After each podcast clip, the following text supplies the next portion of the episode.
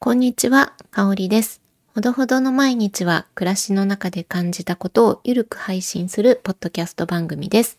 さて、えー、今日は、えー、ポッドキャスト配信ホスティングサービス LISTEN さんのアドベントカレンダーの感想を、えー、話してみたいなと思って撮っております。えっ、と、この番組、ほどほどの毎日も12月7日に配信した回で参加させていただいた、えー、アドベントカレンダー企画だったんですけど、毎日ね、いろんな番組が日替わりでリレー形式に配信をつないでいくっていう趣旨で開催されていました。で、ちょうど昨日12月25日に近藤さんと山本由依さんによる配信で最終回を迎えて無事終了したっていうところです。で、私もね、この企画に参加されていたいろんなね、配信を毎日すごく楽しみに聞かせていただいて、あの、初めてね、あの、知った番組とか聞けた番組もたくさんあったし、なのでこう、話す側としても、聞く側としても、両方からめちゃめちゃ楽しむことができた、あの、企画だったなっていうふうに思っています。なので、こんな素敵なね、あのイベントというか企画を立てていただいた旗本さん、本当にありがとうございました。えー、そして、毎日ね、楽しく今日はどんな配信があるのかなって聞きに行ったら、あの、クリスマスイブの、えっ、ー、と、24日、アドベントカレンダー2023っていうオリジナルソングが配信されていて、これはめちゃめちゃびっくりして、あのーこんななんかワクワク楽しい愉快な気持ちになったのは久しぶりだなっていうふうに感じています。これはね、あの、1日1杯というポッドキャストを、えー、配信されてる小田人さんの、えーと、チャンネルというか、え、ー、と、ポッドキャストから、え、ー、と、リリースというか配信されてる曲なんですけれども、3分弱くらいのオリジナルソングで、あの、めちゃめちゃ素敵でした。えっ、ー、と、小田人さんと、井上さんとクリスさん、森ンさん、カッパさんっていう音楽、 LISTEN 音楽部かな？活動されてる、あの、メンバーの中で、えっと、今回、あの、参加できる方っていう形で始まったみたいなんですけど、ボーカルとギターとベースとドラムと、はい、あの、すごい素敵なバンドでした。で、あの、曲もすごい素敵だったんだけど、リリックが本当に良くて、アドベントカレンダーに参加されていた方の番組名とか配信者さんの名前があのあちこちに散りばめられていてもう感動しました。すごいセンスあるなっていう感じでした。小田人さんがあの制作のね裏側についても解説してくださってるので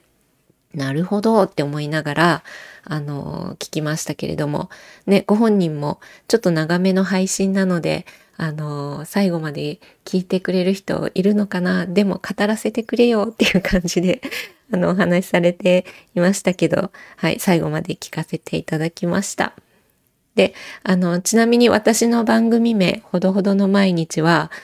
えっ、ー、と、あの、ポトフさんとくっつけていただいて、あの、フレーズとしては、ポトフの香りはほどほどにってなってて、めっちゃ笑いました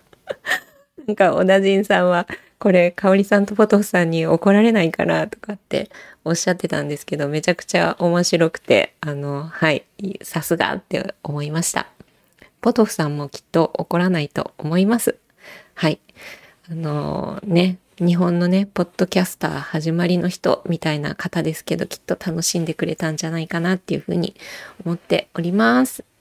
はい。で、あとあのね、山本ゆいさんも感想でおっしゃってましたけど、クリスさんの愛の手が入るところが、あの、ツボで、私もなんかそこはニヤニヤして聞いてしまいました。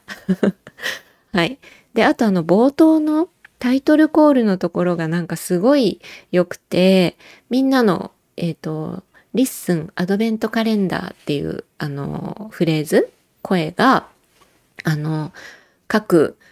エピソードというか番組を配信されてる方の声を重ねて、あの、そのオープニングのところに使われてるんですけれど、それがめちゃくちゃ良くて、なんかこう、何人も重ねているんだけど、あ、この声あの人とか、あ、この声聞き覚えがあるとか、あ、この声めちこさんみたいな感じで、あの、すごい、あの、なんていうか、毎日聞いてたから、なんかこう耳の中に残ってる声とかがやっぱりあって、それをなんかオープニングで使われたのすごい、あ、すごい素敵と思って、で、あの、小田陣さんの振り返りを聞いていたら、結構ね、そこを抽出するのも苦労したみたいなお話が裏話であって、あ、なるほどっていうふうに思いましたし、はい。で、あと最後のね、エンディングのところの鳥の声かな？あれは、あの、近藤さんの朝の散歩のね、時の音から撮ったのかなとか、ちょっとわかんないけど、そういう風なのをイメージさせていただいて、なんかおしゃれな作りと思いながら、はい、聞かせていただきました。で、えっと、歌詞のところは、小田陣さんだけど、曲、作曲のところは AI が作ってくれたみたいなお話もあって、なんかすごい、すごいですよね。で、あの、森ちんさんがアレンジをしたりとか、リモートでこんな風に曲が出来上がってくんだっていうのを聞かせていただいて、本当に、あの、感動したというか、はい。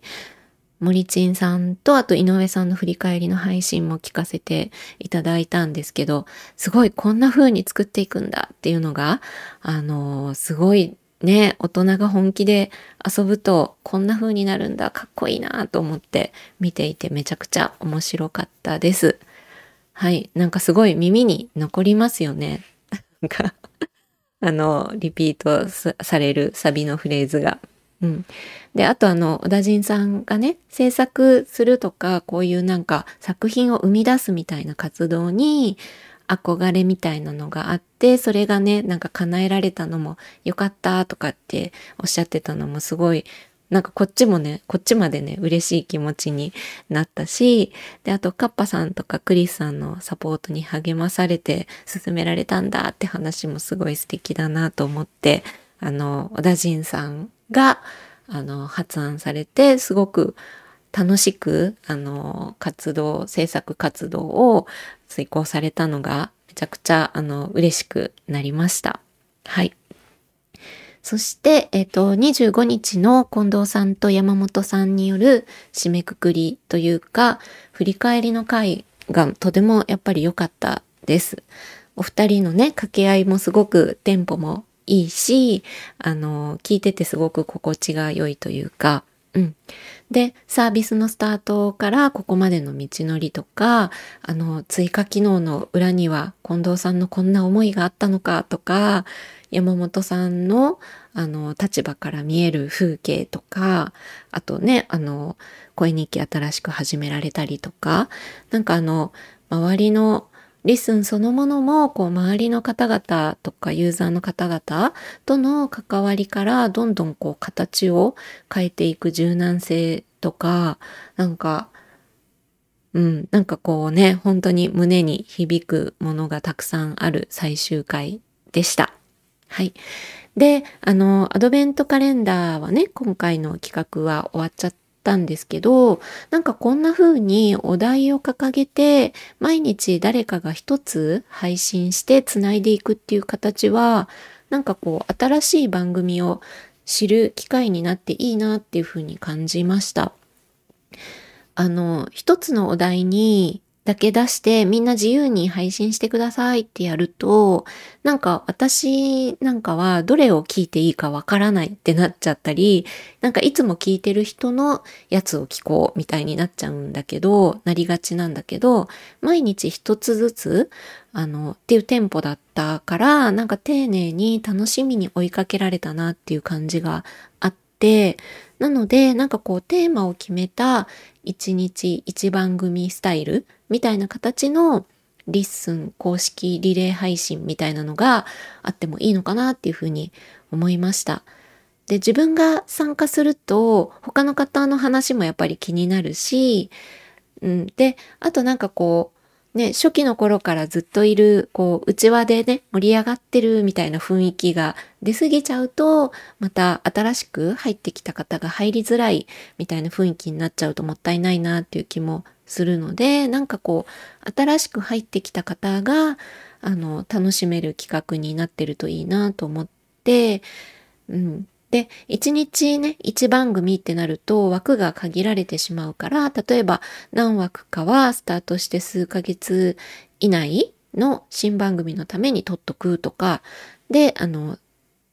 これまでもされてる人は、あの、これだけの枠で、みたいな感じの工夫はあってもいいのかなと思ったり